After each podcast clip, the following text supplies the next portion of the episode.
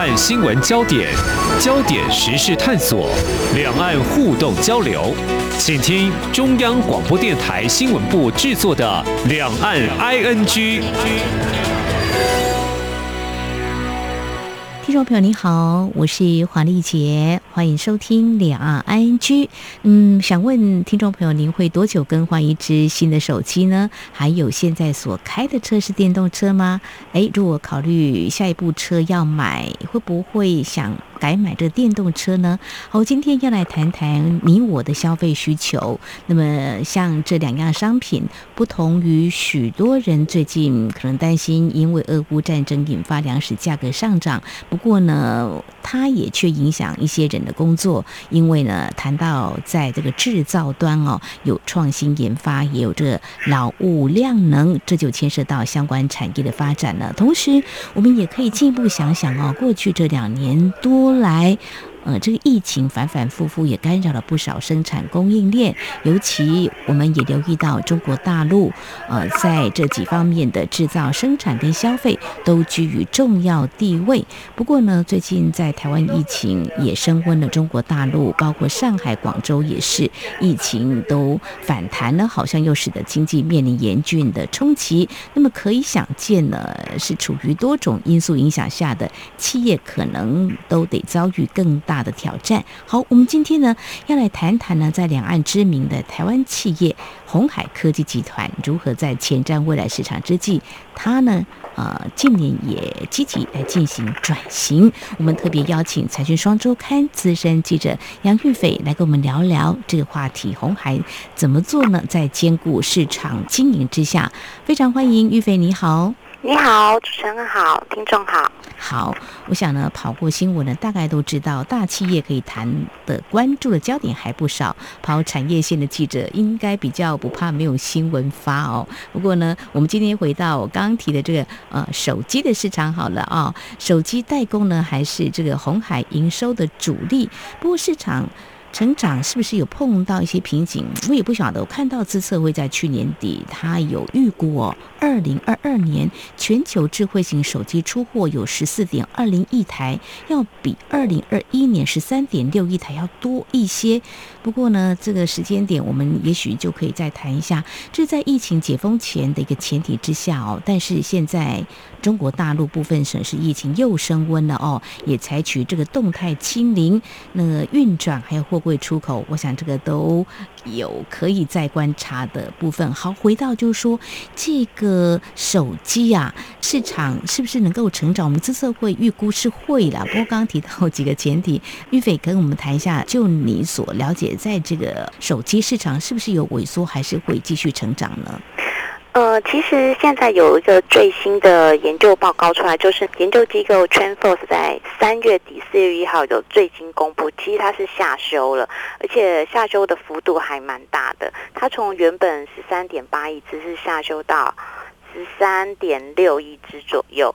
然后其实最近其实很多内外资的报告啊，跟研究的一些最新的看法，也都是下修了手机的出货量，所以可以看到，就是俄乌战争带来一些通膨高涨的效应，会压抑到终端消费市场的需求，看起来是很难避免了。所以今年如果以红海来看，因为它身为全球最大的 iPhone 的制造厂，所以它面临的压力一定会相对比其他的业者会来的。更沉重一些，嗯，所以相较在去年啊，我们资策会那个时候是比较乐观预估嘛，对，好，所以呢，这一直在滚动呢，我们可以来观察。还有就我个人的使用，还有我周边的朋友在更换新手机，我有观察到，就是说大家会用到比较不。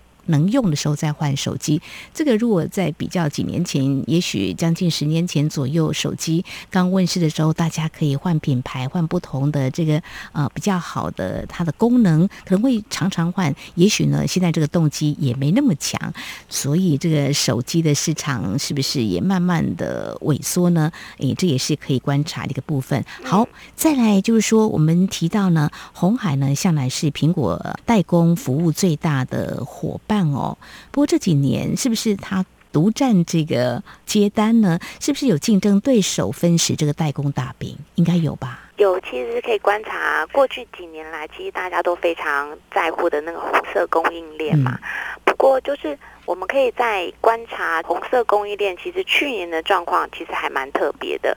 像立讯，它是营收增长，可是获利是小幅衰退。嗯、那还有一家蓝思，它是获利衰退也很大，虽然它营收是成长幅度也很惊人，但这两家公司。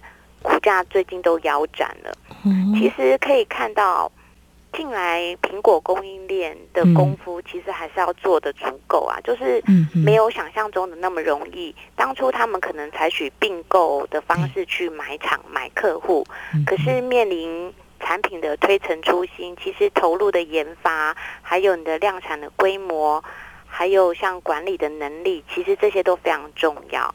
所以目前看起来，其实。鸿海在 iPhone 一哥的地位其实还是非常稳固的，这、嗯、是比较呃不需要太担心的，因为目前他在 iPhone 这边的整个合作的方向啊，还有他们基本的一些业务都非常稳固。假设说红色供应链要非常大举的抢占一些市占率，其实还是要继续观察。可是目前看起来就是其他的。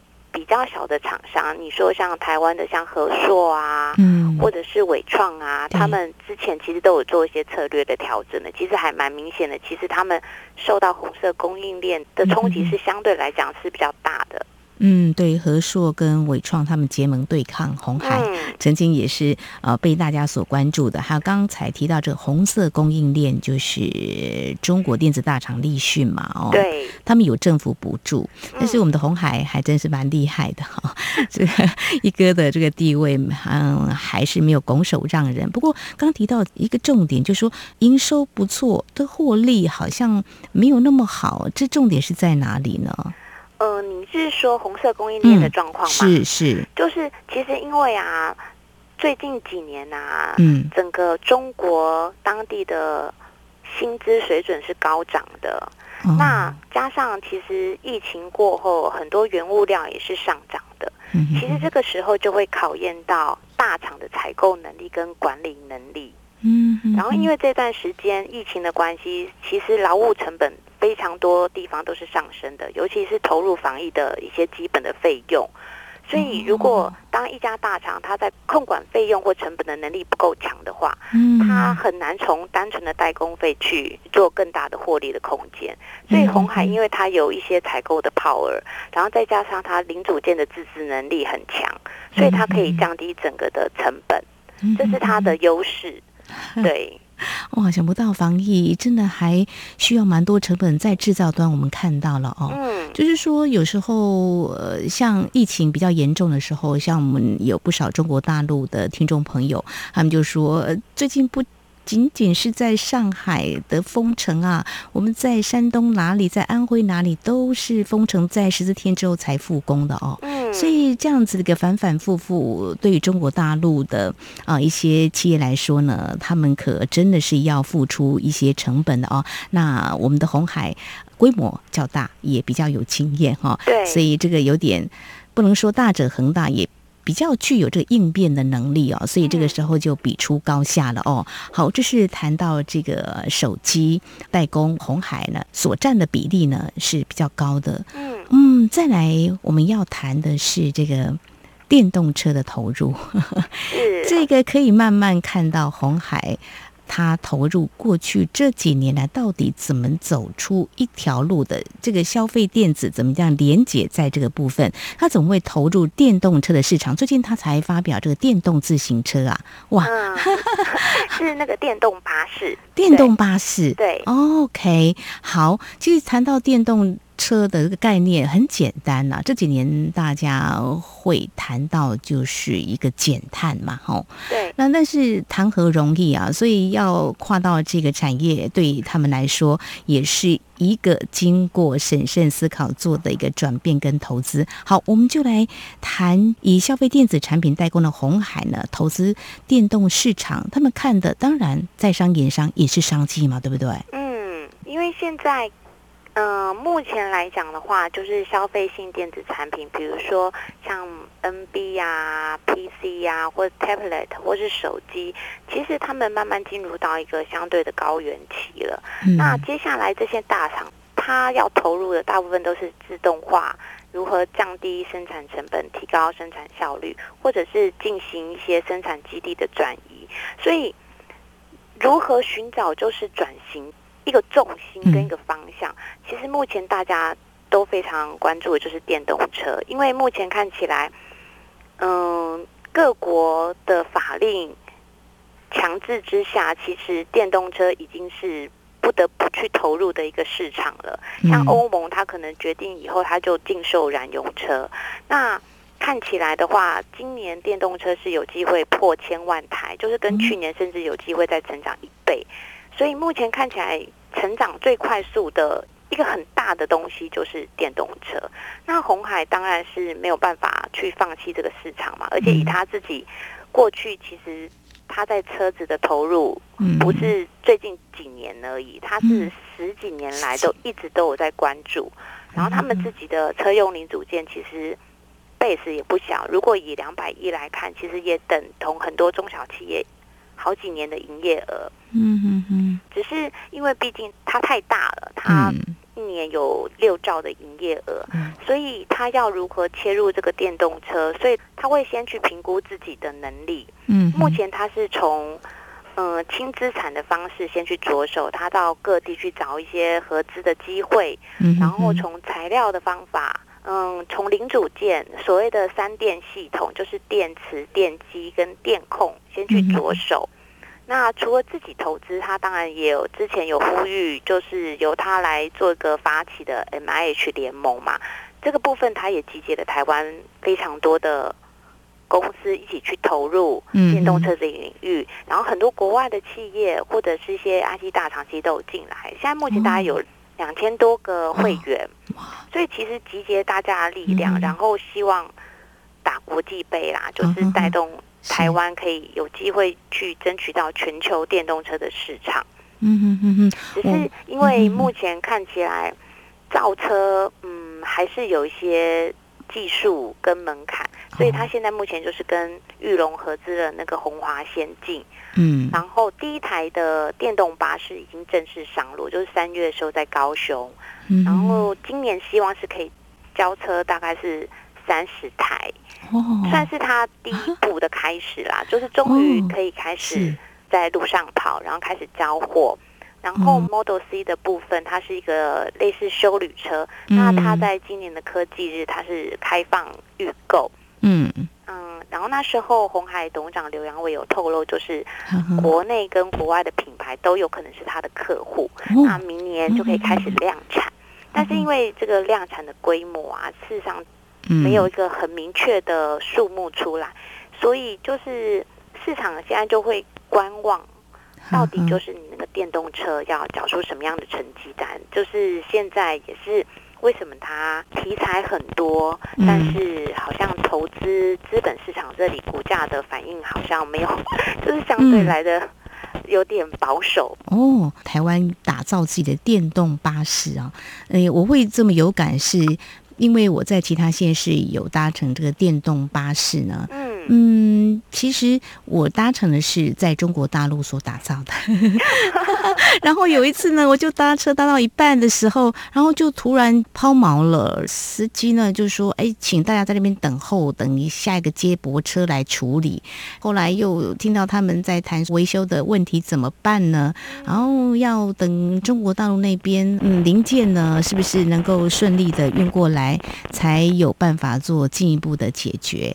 因为我觉得。当然，乘坐中国大陆所打造的电动巴士没什么不 OK 的，只是觉得，嗯，我们的台湾打造电动的巴士应该也会有哈。那现在可以慢慢量产。不过你刚刚提到重点，就是说，哎，既然已经投入了一段时间，而且他还登高一呼要打国际杯哦，但是现在为什么在外界看这个市场的发展似乎有点？比较没有那么的明朗，或者比较乐观的，到底原因在哪儿呢？我想在稍后节目呢，我们再请我们《财讯双周刊》的资深记者杨玉斐来跟我们谈谈你的观察。好，我们节目稍后回来。今天的新闻就是明天的历史，探索两岸间的焦点时事，尽在《两岸 ING》节目。教育部提醒大家，开学防疫不松懈，请家长每日量孩子体温，如有发烧，请就医并在家休息。上课时要全程佩戴口罩，采固定座位、固定成员。使用空调时保持通风良好。用餐时采个人套餐。使用隔板或维持社交距离，不并桌、不交谈。校园防疫不松懈，安心学习有保障。以上广告由教育部提供。岁月静好，都是因为有许多人的努力，才让我们生活无恙，确实幸福。感谢所有医护人员，央广青医护，央广长医护，多谢你哋。央广青医护，央广青医护，感谢所有嘅医护人员来到支持你哦，加油加油！央广青医护，央广青医护，加油！感谢所有嘅医护人员，感谢所有的医护人员，央广青医护，谢谢您的努力跟帮忙，Thank you, hero！央广撑医护，我们互相鼓励打气，一起并肩前行。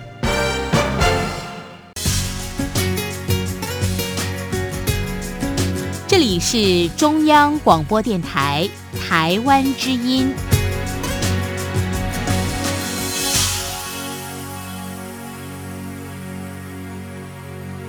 这里是中央广播电台，听众朋友继续收听的节目是《两岸 ING》。我们在今天节目当中邀请到《财讯双周刊》资深记者杨玉斐。那么我们在今天呢，要特别探讨我们的鸿海科技集团从创立到现在，他们从电子服务业代工一哥，那么到十几年前开始投入电动车的市场。那事实上呢，他们的经营还蛮多样化的。我们刚才提。到呢，是有关电动车的一个市场，看来在台湾呢已经慢慢有这个市场的开拓。但是呢，谈到这个电动车，呃，留意到一些相关的讯息。嗯，之前在节目当中，其实我们也跟听众朋友说了，哇，现在有很多的企业也都投入了电动车的市场，好像是一个国际蛮热的一个焦点。但是呢，比如说像 Apple Car 啦，嗯。好像现在又没有进一步的消息哦。那红海它现在有这样的成绩在台湾，嗯，也许在中国大陆或在东南亚也有，但是好像呢，看到一些投资者的眼光，他们来看似乎是比较处于观望。那原因到底是什么呢？呃，其实现在红海的电动车策略，它在海外的部分都是以合资的方式进行嘛。嗯，呃，可是因为它现在很多的客户啊，大部分都是新创，嗯，新创的一些电动车厂，比如像 Fisker 啊，或是 Lordstown 啊。过去来讲，这些新创的车厂，因为他们还没有交车，所以他没有一些过去的销售的实际的成绩，可以让法人去做一些营运的模拟。嗯，这就是为什么。外资或者一些法人报告对于这块一直没有办法把它放进去估算，因为他没有办法去预测到底他接的这些单子之后，消费者会不会买单，嗯，实际的产能能不能转换成真正的营收，就是这些车子，他现在还没有交车，还没有造出来，然后到卖掉这段路，到底会有遇到什么样的挑战或者是瓶颈，现在都还是一个未知数。所以这是比较需要在观察的地方。然后在这个同时，其实全球汽车大厂布局电动车的脚步其实是加快的。嗯，像过去丰田可能它只做油电混合，对，然后它可能一直都说，嗯，电动车其实也是一个耗能的产业。嗯，但是前阵子丰田展览一出来，它就是一口气推了三十几台的电动车。嗯所以现在看起来，就是既有的车厂，他们布局电动车的脚步也是在加速的。嗯哼，那势必会给这些新创的电动车的品牌厂带来一些压力。那现在比较需要观察的是，这些旧的车厂，他们怎么去灵活它的资产，或者去重新投入这个电动车的一些不一样的制造，或者是营运的模式，他们也在有。面对一些他们的挑战，那红海这边要怎么跟新创公司做一些合作，嗯、其实也是有一些需要继续讨论的一些空间。那等于是说，嗯，如果今天红海他找哈这个比较知名的车厂合作的话，是不是就？这个新创事业，这个外资或是这个投资业者的他们的疑虑就会被排除掉，就比较能够顺势更快的打开市场，可以这样说吗？对，如果就是今天红海宣布他可能拿到丰田啊，嗯、或是谁的订单的话，就是尤其这种。整车造车的订单，其实当然就是非常大的一个力度。嗯、那其实大家一直也在期待 Apple Car，可是因为现在目前看起来 Apple Car 一直都是只闻楼梯响，不见人下来。嗯、那很多供应链其实都有透露说，其实这个团队好像都已经解散了，嗯、完全没有看到他们有任何想要布局电动车的一个动作。所以 Apple Car 的题材可能。感觉还是只能想象啦，就是不能只靠这个题材，所以红海还是必须再去找其他更多的客户来带动它转型。好，那我想呢，在这个市场上，呃，有先发后制的，当然也有一些一路往前冲的哦。这个电动车的市场，那么既然鸿海集团已经投入了十多年的时间，那么相信呢，他们一定会想出一些对策的。我们也拭目以待。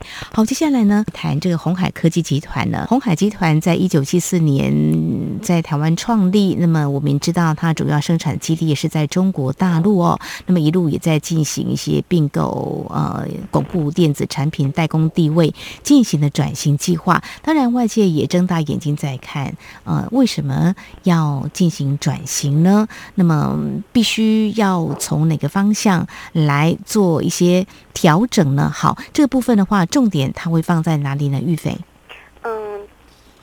刘扬伟董事长他上任以来啊，其实就喊出了三加三的转型策略，那就是三加三有六项东西，就是电动车、数位医疗、机器人、人工智慧、半导体，还有新世代的通讯技术。现在目前看起来，就是电动车是它最积极的投入嘛。不过以今年的资本支出来看，其实这三加三的投资大概只有一百五十几亿，但它 total 的资本支出的。比重其实才一成多，其实看起来它的主力，它还是放在它既有的目前的一些三 C 跟资通讯的制造生产。那转型的部分，因为它已经有点像是分碎型的一个市场，比如说数位医疗的应用，可能每一家医院它有不同的 know how，你要花很多的人力或是精神去 cook 他们需要的一些东西，所以很多的东西。它要布局的很久，然后它又很分散，它短时间的效益不是那么快可以看得到。那在半导体的部分，它也是相对来的比较积极哦，就是它去年有买下万宏的一个六寸厂，对。然后在马来西亚的部分，它也用透过间接投资的方式，它希望可以取得一个八寸厂的一个 wafer 的一个产能的资源。然后本身夏普也有晶圆厂。但是他有讲说，他的半导体还是希望走比较轻资产的，他不会砸大钱去盖自己的 fab 厂，就是晶圆厂。但是目前来看的话，它的半导体接下来他会很专注，就是投入在车用晶片上面，比如说他跟那个全球第四大。车厂的 Stellantis 他合作，就是希望可以布局车用晶片。目前看到的一些轨迹，就是他希望在转型的同时，这些布局也可以一起相辅相成，然后也用得到。那这样子才可以加快他们转型的脚步。嗯嗯嗯，好，看来是还蛮审慎的。就是啊、呃，有六大的产业呢，他们都想啊、呃、去抢占这个市场，但是又是步步为营哦。嗯，嗯，所以二零一六年那一年，大家呢啊、呃、看到新闻的焦点，应该还有一些印象到现在了。就是他跟日本夏普签署了投资的协议，那也是当时有少数日本人企业被台资入主的一个案例。当然，现在他也啊，趁着这样子的一个基础呢，也啊对外来拓展哦。那看来他们还是有蛮多的业务在推动的哦。那主力还是放在原本起家的这个嗯电子业的这个代工这个部分。那电动车投入这么的少，可见他们还是可能是且战且走吧。那我们知道刘扬伟他是二零一九年接棒担任董事长的哦。当然，嗯，要被郭董呢看上的话也并不容易。我想他们是有一些革命情感，而且专业是被仰赖的。可以来看，在这个集团，呃，一些成员他们是分层负责吗？还是其实呃看起来这个刘阳伟董事长还是啊、呃、负责这个重责大任？怎么样来看呢？呃，其实刘阳伟上来之后啊，整个红海的一些企业文化有做一些改变。嗯，因为刘阳伟本身他之前有创业过嘛，嗯，然后也在美国待过一段时间，所以他的风格比较美式。呃，郭董以前是比较霸气啊，刘扬伟上来感觉是相对来的温和，但是同时，其实之前郭董身边的那些一级战将，其实慢慢都退休了，可能有些是因为身体因素啊，或者是阶段性的任务都已经完成了，比如说像吕方明，嗯、呃，在亚太电信去年的时候他就卸下董事长的位置了，嗯，那还有就是你刚刚有提到的，就是派任到夏普当。红海入主之后的第一届的社长，嗯哼，戴正武，他前阵子也说他要退休了，要开始交棒了。目前看起来就是集团的一些中生代开始慢慢就会浮上台面。嗯，然后因为之前红海集团实在太大了，之后他进来之后就开始做一些组织调整。嗯，之前有所谓的十二大的次集团，现在呢，他把它。划分到只剩个六个事业群，这六个事业群都有各自的负责人。那这些人呢，其实有些其实也待在红海非常久。嗯，那渐渐的，以前可能平常都看不到这些人浮上台面，嗯、但是最近可以发现，比如说像 S。事业群就是 S，就是那个 semiconductor 嘛，就半导体的那个陈俊明，他现在在很多场合签约的场合都可以看到他。然后他们现在也非常积极参加像台湾办的那个半导体展啊，他们现在也会积极的投入，然后想让外界开始知道鸿海在这个部分其实也有布局的。那像简宜斌是第一事业群的负责人，他以前有些。个人电脑工业的东西，他现在在汽车，尤其是电动车这一块，他也被拉出来了。所以在很多场合，现在接下来会看到他的出现，他也慢慢赋予比较大的责任。那像以前叫 B 次啊，现在叫 B 事业群，像江志雄，他前阵子也参加他们数位医疗跟工研院合作的一个记者会。所以像他的一些人啊，慢慢的都开始去负责一些转型的业务。然后开始赋予他们不同的重责大任，就是跟过去常看到的一些老将啊，就已经有一些新面孔会慢慢上来。嗯哼，所以呢，走这个转型之路呢，呃，喊出来并不是假的，是真的，而且都有专业的来带领。我想呢，一家大型企业要掌舵真的很不容易。那谈到要转型，呃，很多人会觉得很。